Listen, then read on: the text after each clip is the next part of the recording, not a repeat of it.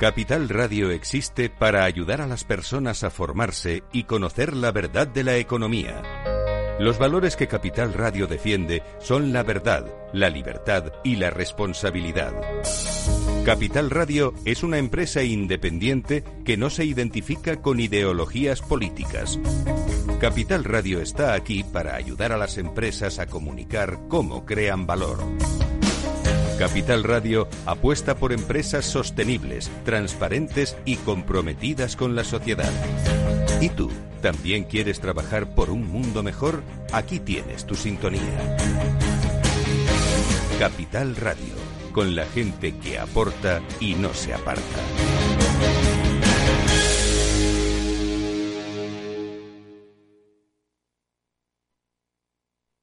Esto te estás perdiendo si no escuchas a Luis Vicente Muñoz en Capital, La Bolsa y la Vida. Juan Carlos Ureta, presidente de Renta 4 Banco. Un determinado foro de inversión de varios millones de personas está moviendo valores y no lo está haciendo en base a fundamentales, lo está haciendo en base a tweets, en base a, a indicaciones de compra masivas, muy, con mucho alejamiento de los fundamentales no se sabe muy bien al final quién mueve los hilos de todo esto. Yo, ese, ese discurso de algo así como el pueblo contra Wall Street o, los, minoristas contra los poderosos, eh, no, no me lo creo y no me lo creo porque no es verdad. No te confundas. Capital, la bolsa y la vida con Luis Vicente Muñoz, el original.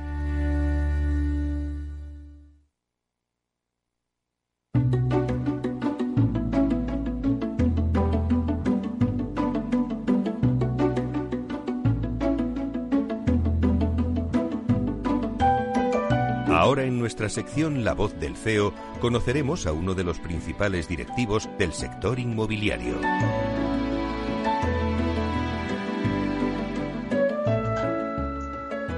Hoy en nuestra sección La voz del CEO entrevistamos a José Luis del Valle, presidente del Consejo de Administración del AR España.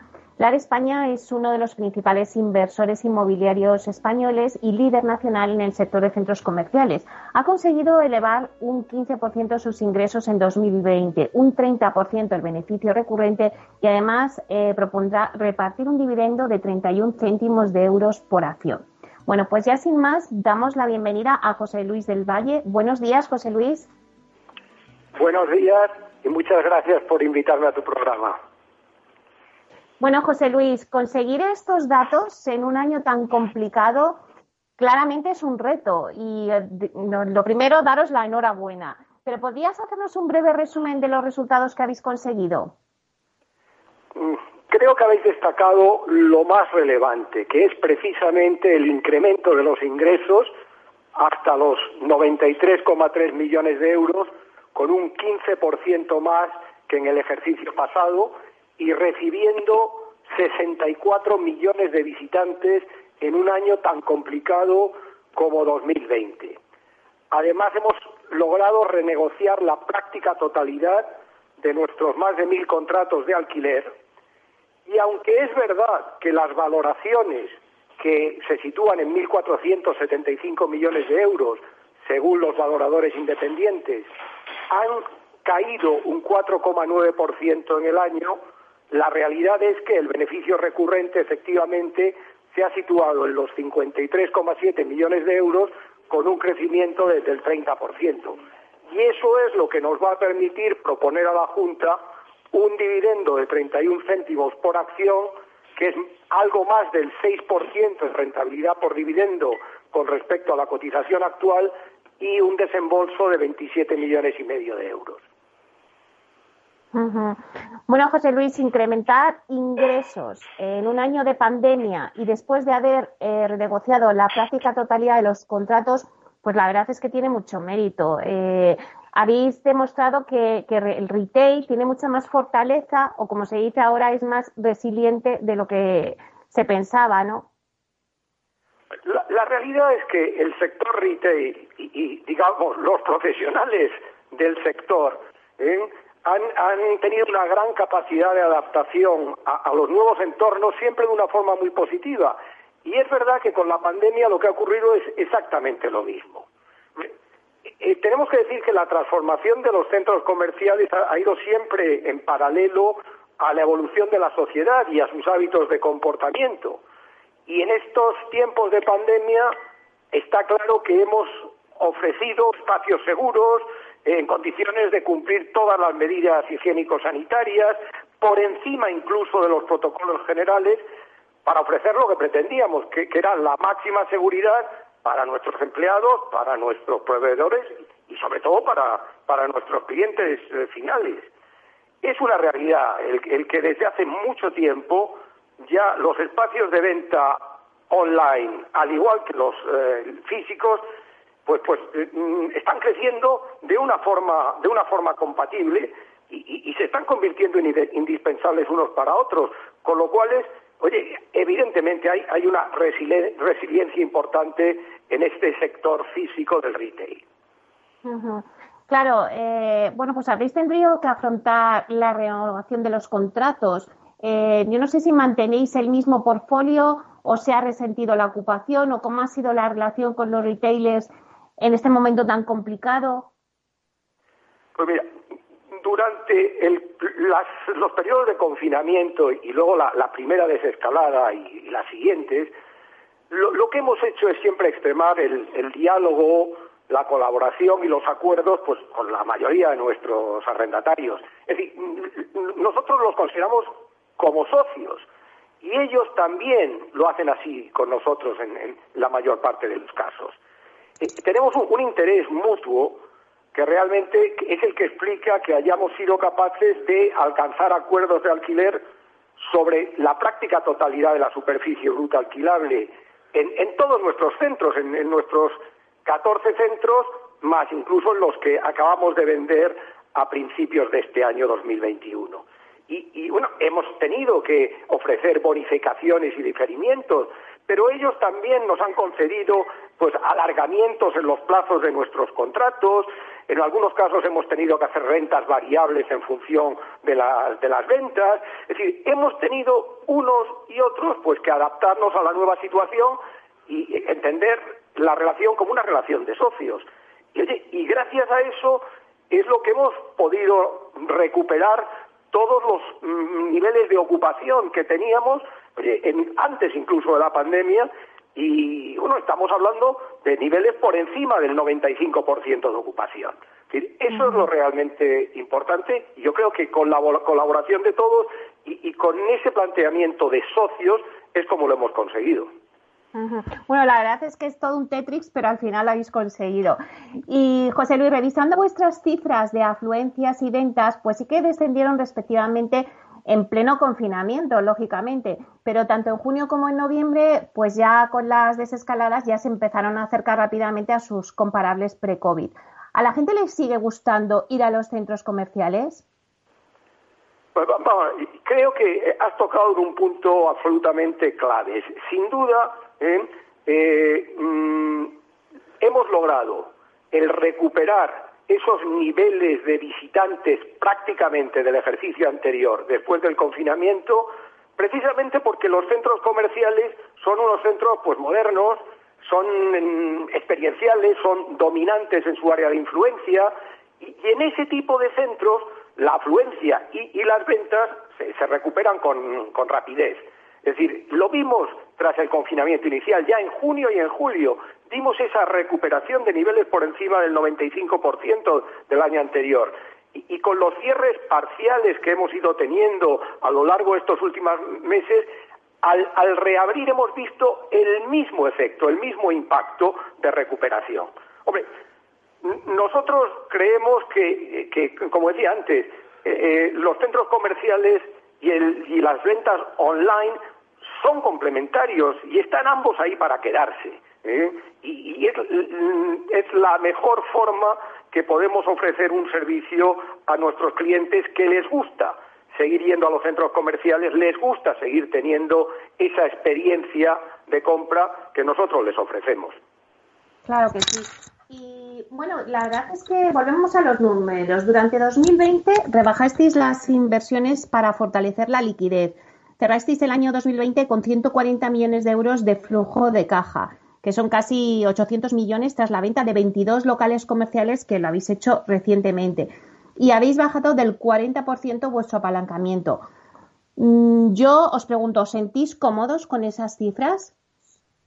Pues, desde nuestra fundación en 2014, nosotros hemos venido invirtiendo siempre de una forma decidida en la modernización de los centros que compramos.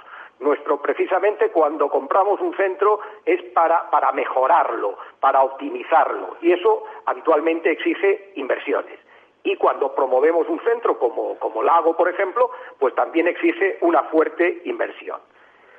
lo que sí que hemos hecho es que este plan de inversiones estaba prácticamente ejecutado justo antes de la pandemia. Y eso, pues realmente nos ha permitido adaptarnos desde el primer momento a la austeridad, a la política de preservar la caja que, las circunstancias actuales pues exigen.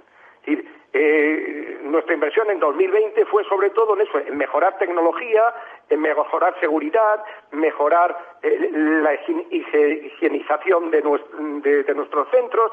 Eso es lo que hemos hecho. y, estamos eh, contentos con la fortaleza financiera del AR España, pues que se ha demostrado con un apalancamiento, como has comentado, por debajo del, del 40% y además con una deuda que tiene un coste medio en el entorno del 2%, con todo a tipo fijo, con, unos plazos de madurez de, amortización de los créditos eh, acompasados en el tiempo, sin ninguna amortización relevante en el año 2021. Es realmente eso es lo que hemos conseguido y estamos satisfechos de tener esa situación financiera en este momento con esa fuerte liquidez que has comentado. Y José Luis, ¿cómo ha sido y a qué obedece esta última operación de la venta de los 22 locales comerciales al fondo británico BlackRock? Eh, para una, una SOCIME y en particular para LAR España, eh, pues nosotros siempre compramos o, o desarrollamos activos y, los rotamos con el tiempo. ¿Por qué? Bueno, porque tenemos unos planes de negocio para cada activo y cuando ya hemos conseguido los resultados esperados en el plan de negocio, lo que tiene sentido es rotar, vender ese activo para, para mm, invertir ese dinero que, que generamos en otro activo en el que podamos repetir la operación, repetir una operación de inversión y de mejora de la gestión. Y esto realmente es lo que ha ocurrido con estos 22 super, mm, vamos, locales comerciales que eran todos supermercados de, Eroski. Y bueno, BlackBrook ha visto una, gran oportunidad de comprar un buen activo, pues eh, cerca de 30.000 metros cuadrados de superficie alquilable total. Y estamos hablando de, que hemos conseguido eh, una, vender ese activo con una plusvalía sobre el precio de compra del 24%, que es el producto de esa gestión del tiempo que hemos tenido el activo en nuestra cartera lo compramos por 47,6 millones de euros, lo hemos vendido por 59 millones de euros. Es decir, esto es realmente la política del AR España con sus activos, el gestionarlos lo mejor posible, mejorar su valoración y con el tiempo pues rotar para entrar en una nueva oportunidad en el que podamos repetir la operación. Ahora que hablamos de activos, bueno, ha sido frecuente en ese sector. La valoración de vuestros activos se ajustó en 2020, aunque en el último semestre el descenso fue tan solo del 2%. ¿Esperáis que vuestros activos sigan ajustándose o esa corrección ya pues está cerca de terminar? la evolución futura de las valoraciones depende de muchas cosas. En particular, en estos momentos depende mucho de qué ocurra con, las eh, vacunaciones, de cuándo se puedan recuperar realmente la economía y cuándo se puedan reabrir con absoluta normalidad nuestros centros. Yo creo que eso va a afectar a las valoraciones que hagan esos valoradores independientes que todos tenemos.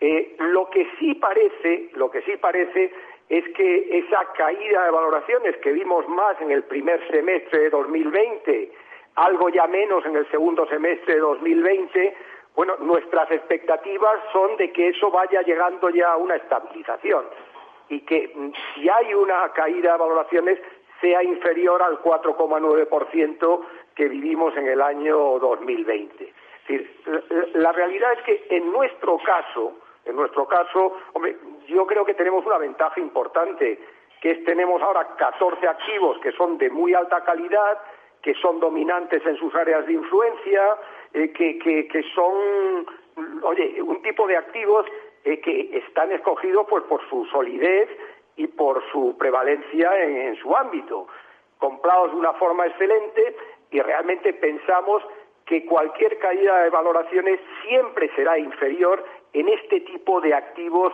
de mayor calidad. Esa es nuestra esperanza y nuestra confianza. Y si nos vamos ahora, José Luis, a la bolsa. Eh, bueno, la verdad es que el sector inmobiliario no ha pasado un buen 2020 en bolsa. Casi todas las empresas del sector eh, cotizan con importantes descuentos, incluido la de España. ¿A qué crees que se ha debido este fenómeno y si se, se va a corregir en algún momento? El, año 2020 ha sido un año extraordinariamente difícil pues para todos. Y, yo creo que el negocio de centros comerciales ha respondido muy bien, como hemos comentado, ha respondido pues adaptándose, modernizándose, pero la realidad es que el mercado pues todavía no acaba de apreciarlo suficientemente. Igual mantienen esa idea preconcebida de que somos un negocio inmovilista y en riesgo de extinción. Nada más lejos de la realidad. ¿eh? Eh, nosotros yo creo que somos el mejor ejemplo de, evolución, de innovación y de adaptación a, los nuevos tiempos. Bueno, mm, yo creo que incluso en estos momentos difíciles de pandemia, en cuanto hemos reabierto, pues como he comentado antes, hemos conseguido tasas de ocupación altas por encima de los 90 y 95% de lo que teníamos antes de la pandemia. Entonces nosotros creemos que, son activos de, calidad, de buena gestión operativa, y, pensamos que ese grado de descuento con el que cotiza el sector inmobiliario en general y el del retail en particular, pues pensamos que está siendo desproporcionado. Y bueno, mm, pensamos que eso sí, ahora, lejos de ser una amenaza, estas valoraciones y estos descuentos lo que proporcionan es una, una oportunidad muy significativa de inversión. Yo creo que ha llegado el momento para que esas empresas que pueden estar infravaloradas desde un punto de vista de fundamentales, que ofrecemos además unas rentabilidades por dividendo elevadas, pues bueno, e, empiecen a recuperar su cotización, pues yo creo que es una excelente oportunidad para ello. Lo hemos visto ya un poco estos últimos días tras el anuncio de nuestros resultados y de nuestro buen comportamiento en 2020 y pensamos que esa debería ser la tendencia, pero, pero el mercado manda. Claro, y bueno, pues a pesar de un entorno tan complejo, eh, vosotros eh, habéis propuesto a la Junta un dividendo de 27 millones de euros con una rentabilidad del 6,7%. Volvéis a situaros entre las compañías más rentables por dividendo. ¿Esperáis que el mercado reconozca esta política? Repartir un dividendo significativo siempre ha sido parte de nuestra filosofía empresarial desde el primer año, incluso en 2014, cuando acabábamos de salir a mercado, ya repartimos un dividendo con cargo a ese año. Es decir, nuestra política de reparto de dividendos es una política de reparto atractiva. Eso sí, manteniendo siempre una política de, de, mantenimiento, de control prudente de la posición de caja y de la liquidez de la compañía, como no puede ser de otra forma no, no podemos y nunca lo hemos hecho endeudarnos para repartir un dividendo. Siempre es con los fondos que hemos generado dentro de la compañía.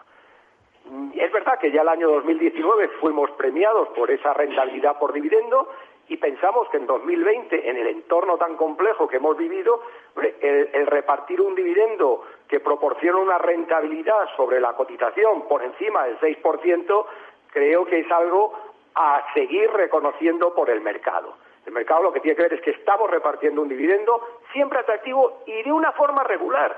Un año sí y otro también. Y yo creo que eso es algo que el mercado mm, tiene que valorar, además de nuestros fundamentales, de la calidad de nuestros centros, esa política de reparto de dividendos atractiva y sobre todo también estable. Y yo creo que es, es, y muchos inversores ya nos lo están diciendo que es algo que valoran mucho. Ya lo creo, José Luis, y más en este año tan complicado que hemos tenido. Eh, bueno, ya para terminar, eh, sí que me gustaría, ya que tengo el placer de hablar contigo, eh, preguntarte qué espera LAR España de este 2021 y cuándo se podría empezar a notar la recuperación en el sector de centros comerciales y en el conjunto de la economía en general.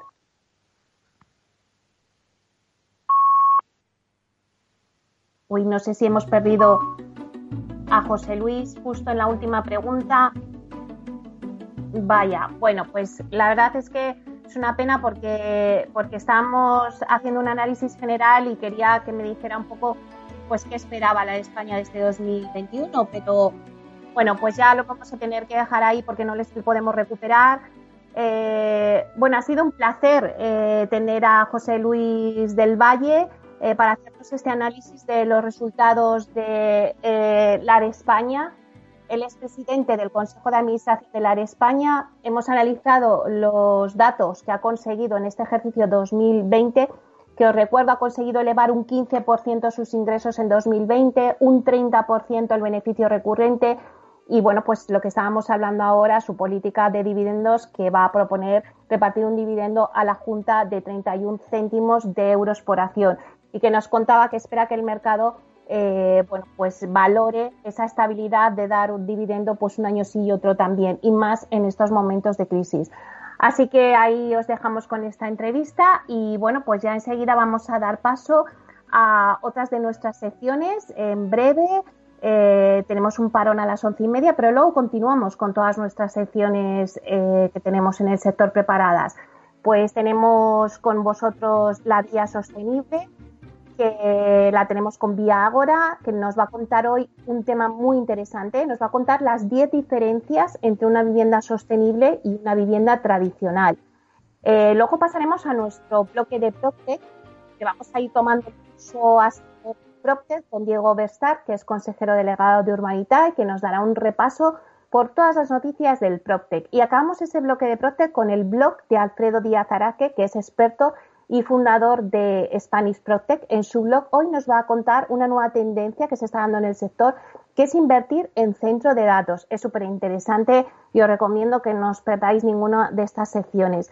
Y luego ya pues pasaremos en nuestro espacio de 12 a 1 al debate que tenemos hoy. Es un debate, bueno, espectacular. La verdad es que os va a encantar porque hablamos de las redes sociales y del sector inmobiliario. Seguro que más de uno eh, que nos está escuchando se ha preguntado pues, que qué redes utiliza el sector inmobiliario.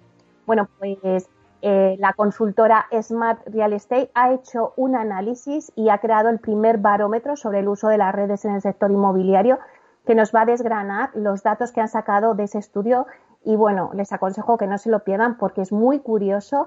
Vamos a ver qué redes utilizan más y, bueno, pues todos estos datos lo iremos debatiendo con Virginia Fernández, que es consejera delegada de la consultora Smart Real Estate, también con Rosario de Castro, que es experta en marketing digital y bueno, que tiene muchos cargos porque es profesora del IE en Procte, directora académica de la programa del programa de comercialización de activos inmobiliarios. Además, es directora de marketing y sistemática comercial de Sareb. También tenemos a Fátima Ijons, que es directora de y a Beatriz Díaz, técnico de marketing y Acelere. Todo esto en breve.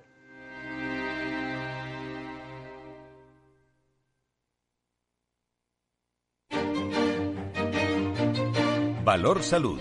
Tiempo de salud su actualidad, sus personas, sus empresas.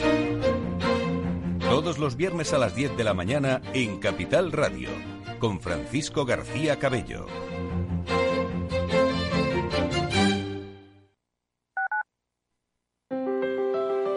Si te gusta la cocina gallega de siempre, en el Mesón Gallego 1 y el Mesón Gallego 2 encontrarás los mejores pescados y mariscos de las costas junto a recetas de la Galicia interior, además de las carnes de Sanabria y los mejores embutidos de Zamora y nuestra terraza. Te esperamos en la calle Muller 35, teléfono 91 579 3623 y en la Plaza de la Remonta 13, teléfono 91 579 0769. Una recomendación del programa gastronómico Mesa y Descanso.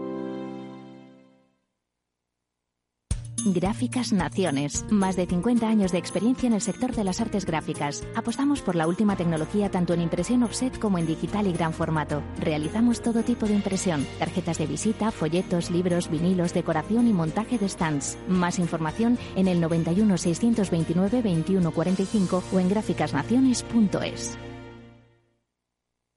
Capital Radio.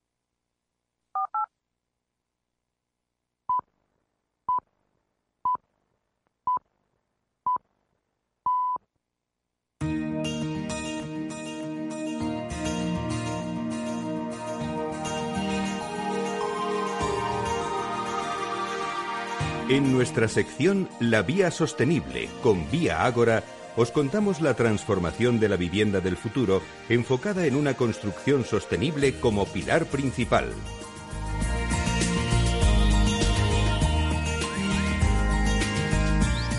Hoy en nuestra sección La Vía Sostenible vamos a hablar sobre las 10 reglas principales que diferencia una vivienda sostenible de una tradicional. Hay que recordar que una vivienda sostenible es aquella que aprovecha todos los recursos disponibles en el entorno para reducir el consumo energético y minimizar el impacto ambiental de manera que se conserve el medio ambiente en el que se ha construido. Bueno, pues para hablarnos de las diferencias, de estas 10 diferencias entre vivienda sostenible y la vivienda tradicional, lo vamos a hacer con Sandra Llorente, que es directora general técnica de Vía Ágora. Buenos días, Sandra. Hola, buenos días, Meli. Buenos días a todos los oyentes. Bueno, Sandra, hoy nos toca hablar de algo, mm, bueno, pues que la verdad es muy importante en el día de hoy con el tema de la sostenibilidad, que son las diferencias entre una vivienda sostenible frente a una vivienda tradicional. Pero ¿cuándo empezamos a tener conciencia de que hay que construir viviendas sostenibles? Pues mira, Meli, en septiembre del año 2015 eh, los, líderes eh, mundiales eh, adoptaron un conjunto de objetivos globales para, por ejemplo, para erradicar la pobreza, proteger el planeta y asegurar la prosperidad, ¿no? Em, como para todos er, era una, una, parte de una nueva agenda de desarrollo sostenible. cada objetivo tiene unas metas específicas que deberá alcanzarse desde el año 2015 en los siguientes 15 años, ¿no? Por eso hablamos de la Agenda 2030. la, sostenibilidad, especialmente en ecología y economía, significa que puede mantener durante largo tiempo sin agotar, se puede mantener a lo largo del tiempo sin agotar los recursos o causar eh, un grave daño al medio ambiente. ¿no? Desde Vía intentamos eh, analizar la sostenibilidad desde el prisma del triple balance. En términos generales, una empresa con triple balance es una organización que presenta un resultado económico, pero que también mide la huella ecológica de sus actividades y, además, el impacto social de sus acciones desde la responsabilidad civil. Esta triple perspectiva em, consigue que las empresas pues, sean económicamente responsables, ecológicamente respetuosas y, como no, socialmente comprometidas. ¿Y cuáles son los objetivos de Vía Agora para construir viviendas sostenibles? Pues la preocupación de Viagora por la vivienda sostenible eh, no implica solo que cumpla con los más altos estándares de eficiencia energética, ¿no? sino que además tiene que tener en cuenta también eh, la vida de los materiales y recursos utilizados eh, durante toda su vida, desde su fabricación, incluso de las materias primas utilizadas hasta la posible deconstrucción o demolición, para tener en cuenta toda la circularidad. De este modo, bueno, pues tenemos en cuenta los diez grandes principios a la hora de diseñar y construir y cómo no comercializar también estas, estos edificios. Pues si te parece, vamos a ir pasando por esos diez principios. Mira, empezamos con los tres primeros. Eh, podríamos hablar de la ubicación de las viviendas y su orientación, eh, intentando optimizar el soleamiento y utilizando los principios de la arquitectura bioclimática eh, para su concepción. Eh, un segundo principio podríamos hablar de la eficiencia de las instalaciones, buscando menor demanda para iguales o incluso mejores condiciones de confort, como por ejemplo la ventilación doble flujo, el suelo radiante refrescante. Y luego, el tercero podría ser la energía primaria renovable, no solo disminuyendo, como hemos dicho en el punto anterior, la cantidad de energía necesaria, sino que además hacer que esta energía que necesitemos sea renovable, ¿no? Por ejemplo, utilizando sistemas de aerotermia, geotermia, paneles fotovoltaicos. Sandra, otro punto importante, aparte de esos tres que me estás diciendo, que ahora además empieza a coger fuerza en el mercado, es la industrialización. Ese sería quizás el cuarto principio.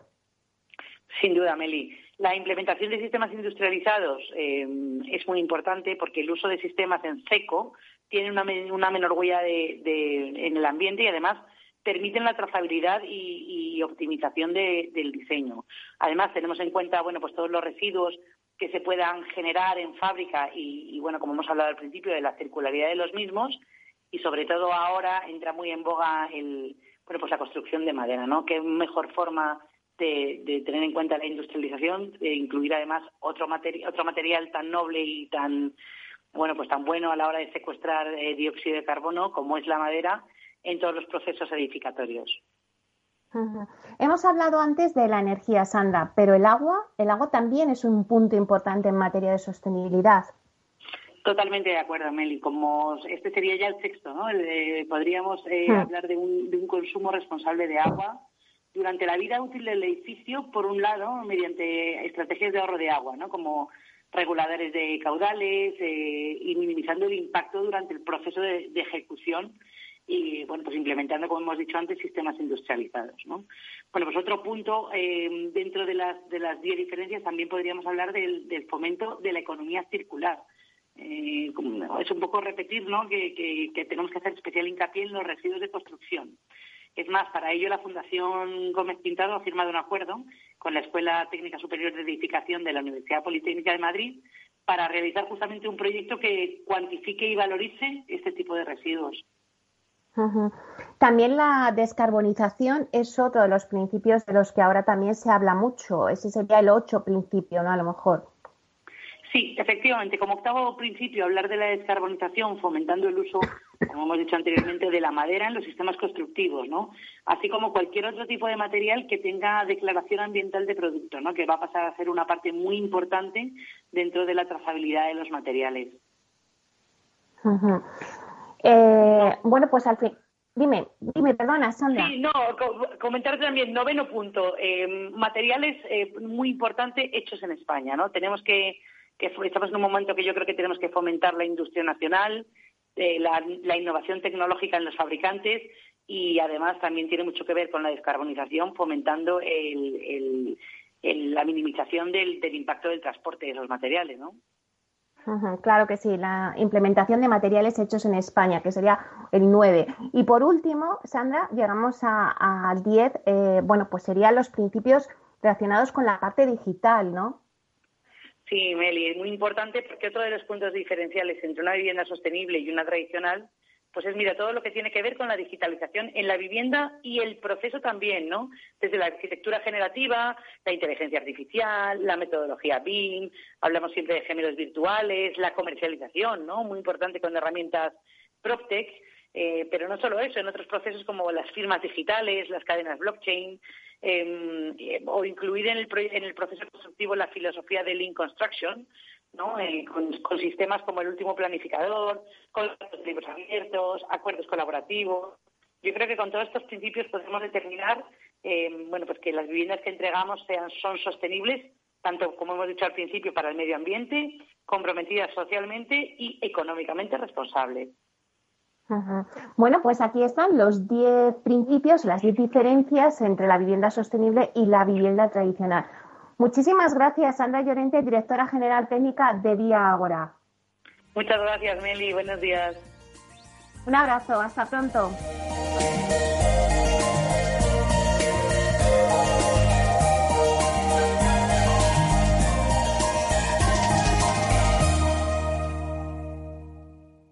Inversión inmobiliaria y PropTech con Urbanitae, un espacio donde descubriremos las nuevas claves financieras que están cambiando el sector inmobiliario gracias a la transformación digital.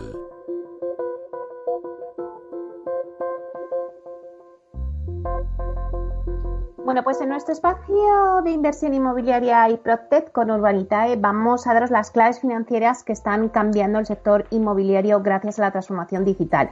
¿Y quién mejor para contarnos lo que se cuece en este sector que Diego Bestar, que es consejero delegado y fundador de Urbanitae? Buenos días, Diego. Buenos días, Meli, ¿cómo estás? Bueno, pues vamos a dar un repaso a las noticias del Protect, como siempre, Diego. Y bueno, pues la verdad es que eh, mm, ahondando un poco por todas las noticias, he visto que bueno, las tecnologías digitales han seguido evolucionando y ciertas industrias han tenido que adaptar sus culturas para seguir innovando con éxito. Pero también han aparecido sectores de innovación disruptiva, como eh, pues todos los fintech, insurtech, protech, irretech, o sea, todos los acabados en tech, ¿no? De tecnología. Bueno, no sé qué nos puedes decir sobre esto.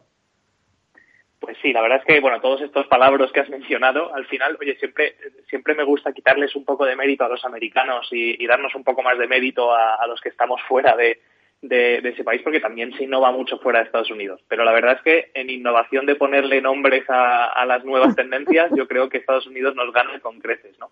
Eh, y como comentas, pues bueno, la tecnología a ver, es que es, que es obvio, ¿no? Al final uno piensa en su propia vida, ¿no? Y cómo cambia. Yo a veces le pregunto a mi padre cuando me reúno, cuando me siento con él a comer o lo que sea, de cómo trabajaba él cuando tenía mi edad, ¿no? Eh, sin un ordenador delante. Yo no, no lo concibo.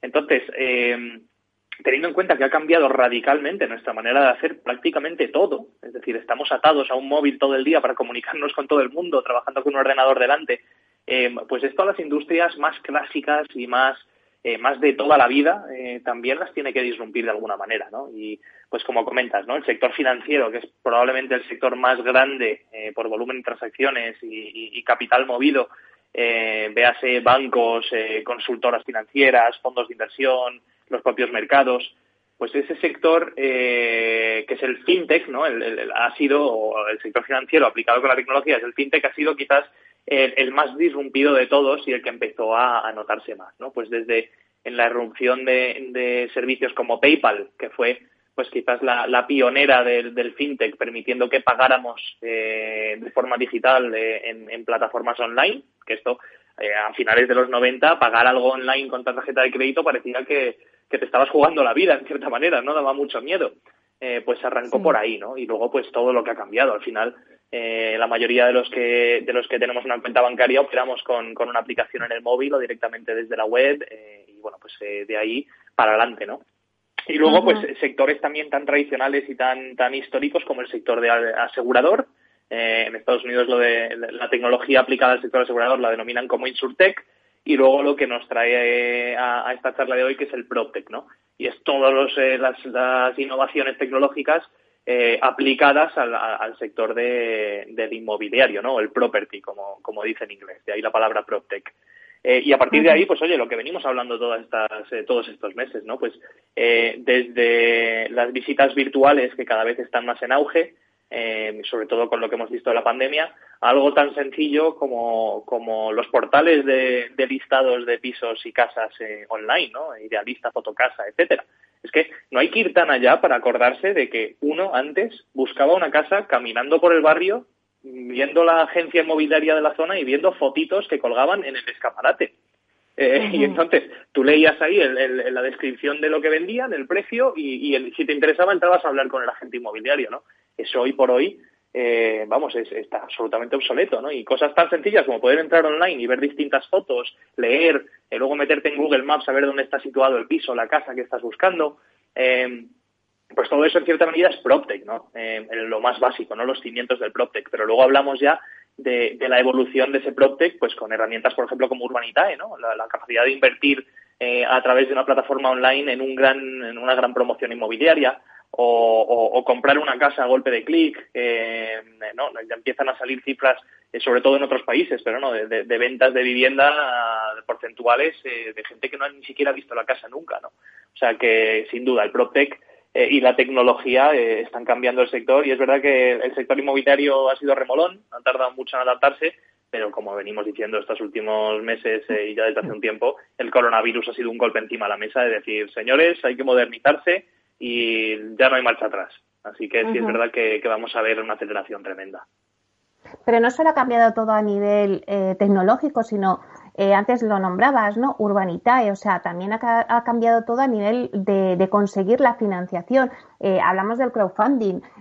bueno, pues que vosotros lo estáis aplicando y estáis viendo cómo esa vía alternativa, que antes tampoco existía, como decías, antes íbamos y, no nos imaginábamos comprar una casa ni hacer nada por Internet, pero claro, antes tampoco nos imaginábamos, siempre veíamos la financiación al banco, pero ahora está esta nueva vía de financiación a través de crowdfunding. Eh, bueno, ¿cómo, cuéntanos cómo ha ido vuestra semana. Pues mira, la verdad es que el crowdfunding a, nosotros nos está yendo francamente bien. Eh, eh, es decir, el coronavirus al final lo que ha hecho es acelerar mucho el apetito de los pequeños inversores que quieren invertir en algo algo como el sector inmobiliario, más que nada porque la volatilidad de los mercados eh, asusta mucho. y asusta mucho porque la gente, número uno, no, no entiende los, los mercados eh, bursátiles. ¿no? Tú sabes que cuando compras una acción, teóricamente estás comprando una participación, un porcentaje pequeñito de una, de una empresa, ¿no? pero en realidad no tienes ni idea de lo que hay en ese, en, esa, en ese listado de pérdidas y ganancias de Telefónica, por ejemplo. Es muy difícil saber cuando una empresa va a ir bien o mal y al final parece que los mercados se mueven a los vaivenes de, lo que va llegando, ¿no? Pero un inmueble al final uno pues tiene la capacidad de verlo, tocarlo, entenderlo, ¿no? Eh, tú puedes conocer perfectamente un barrio de Madrid, saber que en ese barrio, en ese lado de la calle, porque ya sabemos, por ejemplo, en una calle como Serrano, donde tenemos nosotros la oficina, pues en un lado de la calle parece que cuestan las cosas un 15% más que en el otro. Y claro, eso lo explicas a alguien y que no conozca Serrano, pues no, entiende muy bien por qué, ¿no? Si es la misma calle. Eh, pues el, sector inmobiliario tiene eso y tiene un, componente muy potente, que es un componente subjetivo de, que la gente, pues, entiende que hay un activo real detrás, que tiene un uso y que, oye, pues que podrán venir mal dadas, ¿no? Pero eso siempre va a estar ahí. Entonces hay mucho apetito inversor. Y luego, por otro lado, hay una demanda de financiación tremenda, ¿no? Entonces, eh, tradicionalmente los promotores se han financiado yendo a un banco y pidiendo, dame un crédito para poder llevar a cabo esta obra, por ejemplo, eh, y lo que ocurre es que si solo tienes una vía de financiación, que es la bancaria, pues cuando ocurren cosas que quizás no tienen nada que ver con tu sector, eh, como por ejemplo el coronavirus, que hacen que los bancos pues eh, restrinjan mucho o reduzcan mucho la, capacidad que tienen de financiar el sector inmobiliario, pues de repente te puedes cargar todo un sector y dejarlo sin liquidez, ¿no? Entonces, algo tan obvio como tener alternativas, pues hasta hace poco no había, ¿no? Entonces lo que hemos creado con, con el crowdfunding y, lo que estamos haciendo en Urbanita es juntar esas dos cosas, ¿no? La demanda inversora de querer invertir en el sector inmobiliario y la necesidad de financiación que tiene el sector inmobiliario. Y, y la verdad es que es algo muy bonito, ¿no? Porque nunca se había hecho que un pequeño inversor pudiera directamente eh, invertir en, proyectos como este, ¿no? Y al final lo que estamos haciendo es cargándonos al intermediario. En vez de que el pequeño inversor tenga el dinero en una cuenta no remunerada en el banco y a su vez el banco coge ese dinero y se lo presta al promotor a un tipo de interés, ahora lo hacemos de forma directa. El inversor, el pequeño ahorrador inversor sabe perfectamente dónde lo está prestando y cuánto va a cobrar y el promotor pues tiene una base enorme de pequeños inversores que están dispuestos a prestarle ese dinero. La verdad es que es un modelo que, tiene todo el sentido del mundo y que gracias a las tecnologías, en este caso el Protec, pues se puede llevar a cabo. Bueno, la verdad es que nos has contado unos cuantos proyectos semana a semana, o sea, vais a un ritmo eh, increíble, vais como un cohete y además es que se cubren enseguida, pero bueno, mm, pues cuéntanos algún proyecto que tengáis ahí ya por, pues no sé, entre pañales o ya a punto de lanzar? Pues mira, tenemos un montón de cosas ahora mismo encima de la mesa. La verdad es que eh, estamos recibiendo un montón de proyectos bastante buenos. Eh, estamos trabajando en uno en Menorca que a mí me hace especial ilusión porque eh, bueno, es con un promotor con el que llevamos tiempo queriendo trabajar y tenemos que darle los últimos flecos. Al final nosotros somos tremendamente rigurosos a la hora de analizarlo todo, ¿no? Y sobre todo a la hora de estructurarlo trabajamos con, con lo que yo creo que es el, probablemente el mejor despacho de abogados que, yo conozco en España, que es Garrigues, que el equipo con el que trabajamos es excelente y nos ayudan a estructurar todas las operaciones y bueno, al final lleva mucho trabajo de, estructuración y, nosotros somos muy cautos a la hora de subir cosas. Por eso, la gran parte del tiempo de, los días del mes, Urbanitae no tiene un proyecto publicado. Pero es verdad que lo que al final acaba ocurriendo es que cuando publicamos un proyecto, pues nos dura pocos minutos, ¿no? porque la gente pues poco a poco se va fiando de nuestro criterio a la hora de, elegir los proyectos. Y el proyecto de Menorca, la verdad es que es una pasada. Es un proyecto súper bonito, 35 viviendas, con una certidumbre comercial bastante potente, con licencia de obras ya. Y, estamos eh, estudiando entrar a, financiar, bueno, entrar en, sociedad, en el equity con el promotor, para, para comprar el proyecto y, terminar de construirlo. Así que a ver si la semana que viene podemos ya dar la primicia en, este programa y, contar todos los detalles del proyecto. Porque, Diego, antes en otros programas nos decías, pues tenemos este proyecto que la verdad es que no me acuerdo cuál era, pero me decías, fíjate, de 16 o 17 apartamentos están todos ya vendidos, solo falta uno. El problema es que los compradores son extranjeros y el banco ahí pues pone pagas, pero vamos, que el riesgo comercial pues casi era inexistente porque estaban vendidos, ¿no? Eh, claro, todos estos proyectos al final, por H o por B, pues ah, tienen un poco eh, el freno ahí del banco y tienen que buscar otra vía alternativa. Eh, vosotros os estáis encontrando con este tipo de proyectos y muchos, además, es que me cuentas que es que tienen muchísima viabilidad y, riesgo nada. Absolutamente. A ver, en, todos los proyectos siempre hay riesgo, ¿no? Porque eh, si, a ti te, alguien está dispuesto a darte un tipo de, interés, es decir, una rentabilidad, aparte del coste del propio dinero, pues eh, es porque hay cierto riesgo, ¿no? Pero es verdad que estamos hablando de riesgos hipercometidos, eh, hiper, hipercontrolados, ¿no? Eh, por ejemplo, el proyecto que, comentas, un proyecto que hicimos en, en, Nerja, pues ya tenía todo vendido, literalmente todo vendido, bueno, faltaba un piso, perdón, de, de la promoción. Tenía licencia de obras, tienen el suelo en propiedad sin ningún tipo de carga, es decir, El promotor ha puesto mucho dinero ya para sacar esto adelante y se encuentra con que los bancos pues no pueden entrar y no pueden entrar por, no, por el riesgo que, están asumiendo en el proyecto, sino porque igual pues por, por ratios de exposición al sector inmobiliario pues arriba se ha tomado la decisión de no invertir más en la zona, ¿no? en, la región de X. Entonces, por mm. temas que no tienen nada que ver con el proyecto, no pueden entrar. Y esto lo que ocurre es que dices, joder, tengo un proyecto que es tremendamente rentable, tremendamente seguro eh, y absolutamente viable. Y es cuestión de que alguien ponga el capital para poder empezar la obra. Eh, y en esos casos, pues oye, es, que es obvio, ¿no? Y al final los inversores pues tienen unas rentabilidades muy buenas y, el promotor tiene un proyecto que ya está absolutamente encaminado al éxito. O sea que es un, bueno, es un win-win para todos, la verdad. Bueno, pues lo que queríamos un poco también decirles a los oyentes que nos están escuchando es que esta vía alternativa del crowdfunding pues está funcionando y prueba de ello son la cantidad de proyectos que vamos contando jueves a jueves que estáis vosotros metidos y que la verdad es que están funcionando muy bien, muy rápido y que lo oscurís. Así que pues nada, con ganas de que nos cuentes el próximo jueves el siguiente proyecto en Menorca. Además, Menorca, menuda ciudad. Qué bonita. Sí, la verdad es que sí, viendo, viendo las fotos de, la promoción apetece irse para allá pasar unos días, la verdad. claro que sí. Bueno, pues Diego, eh, te esperamos el próximo jueves a ver si nos puedes ya contar este proyecto. Muchísimas gracias por estar con nosotros. Meli, un placer, gracias a vosotros. Hasta pronto.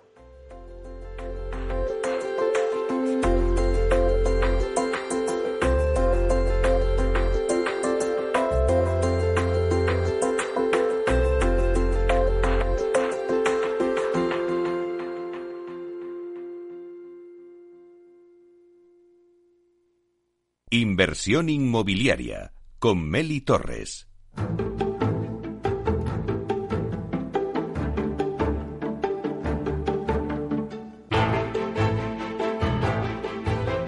Bueno, pues seguimos en nuestro bloque de PropTech y ahora vamos a dar paso a nuestro blog con Alfredo Díaz Araque, que es experto en PropTech, eh, fundador de Spanish PropTech, del blog suyo, y que nos anuncia una nueva tendencia en inversión, eh, no se lo pierdan, es inversión en centros de datos. Buenos días, Alfredo.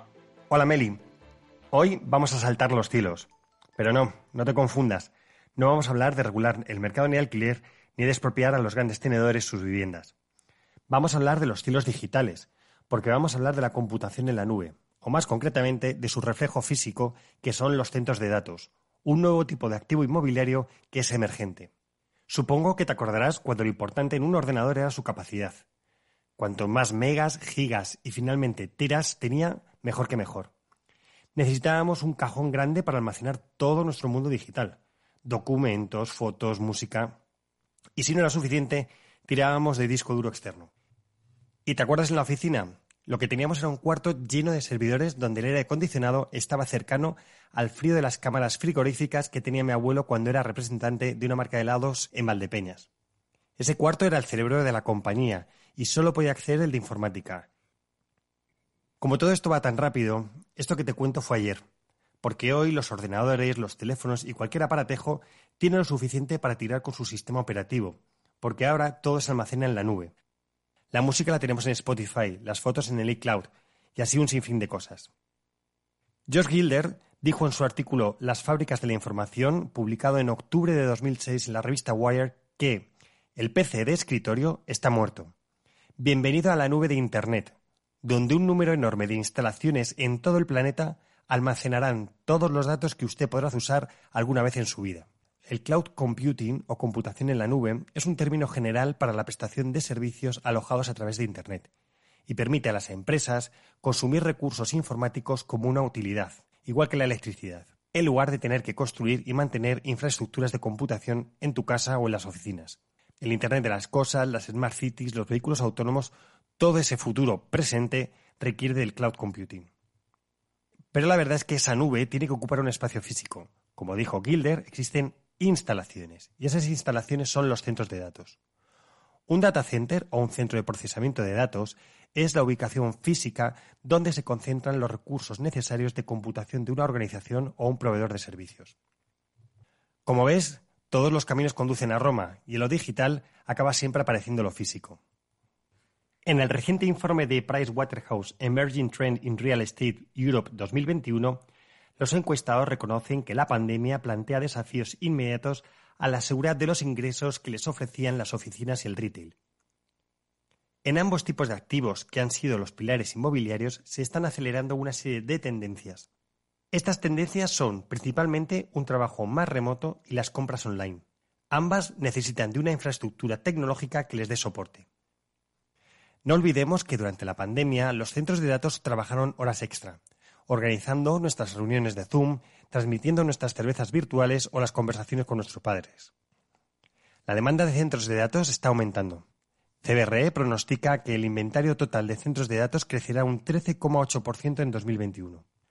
Se calcula que el gasto en infraestructura de centros de datos global aumentará en 200.000 millones de dólares en 2021, un 6% más que en 2020, según el último pronóstico de Gartner. Todas estas circunstancias llevan a los encuestados por Pricewaterhouse a situar a los centros de datos a la cabeza en cuanto a activos más atractivos para 2021, seguidos por la logística. En cuanto a dónde se ubican, la mayor parte de la inversión en centros de datos se realiza en centros específicos.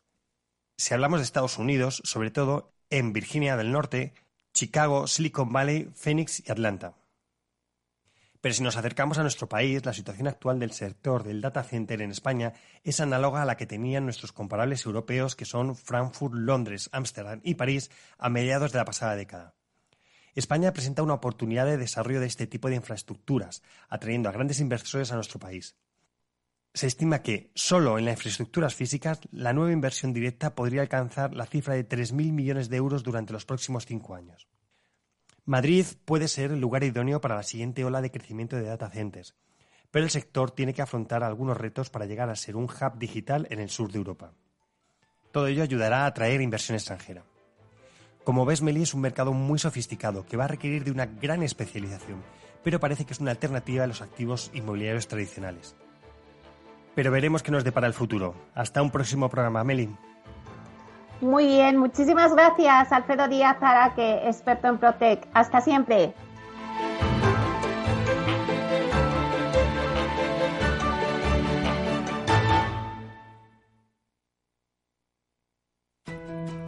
En el balance nos preocupamos por nuestros hijos, por su vinculación con el mundo de Internet y las redes sociales, y analizamos sus riesgos de la mano de Pilar Rodríguez en Familias Enredadas todos los lunes a las ocho y media de la tarde en El Balance, Capital Radio.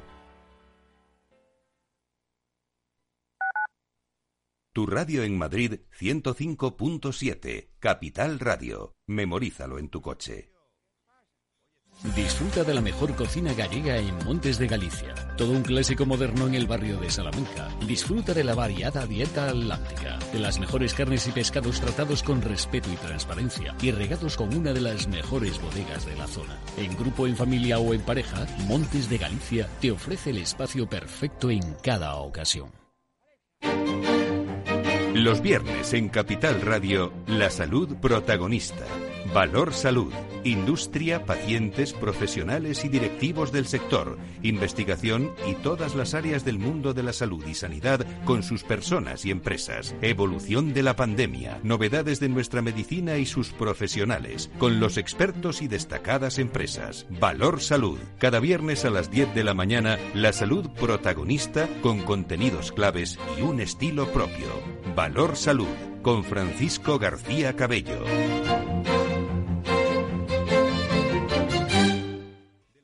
Esto te estás perdiendo si no escuchas a Luis Vicente Muñoz en Capital, La Bolsa y la Vida. Juan Carlos Ureta, presidente de Renta 4 Banco. Un determinado foro de inversión de varios millones de personas está moviendo valores y no lo está haciendo en base a fundamentales, lo está haciendo en base a tweets, en base a, a indicaciones de compra masivas, muy, con mucho alejamiento de los fundamentales no se sabe muy bien al final quién mueve los hilos de todo esto. Yo ese, discurso de algo así como el pueblo contra Wall Street o, los, minoristas contra los poderosos, eh, no me lo creo y no me lo creo porque no es verdad. No te confundas. Capital, la bolsa y la vida con Luis Vicente Muñoz, el original. Capital Radio. Siente la economía.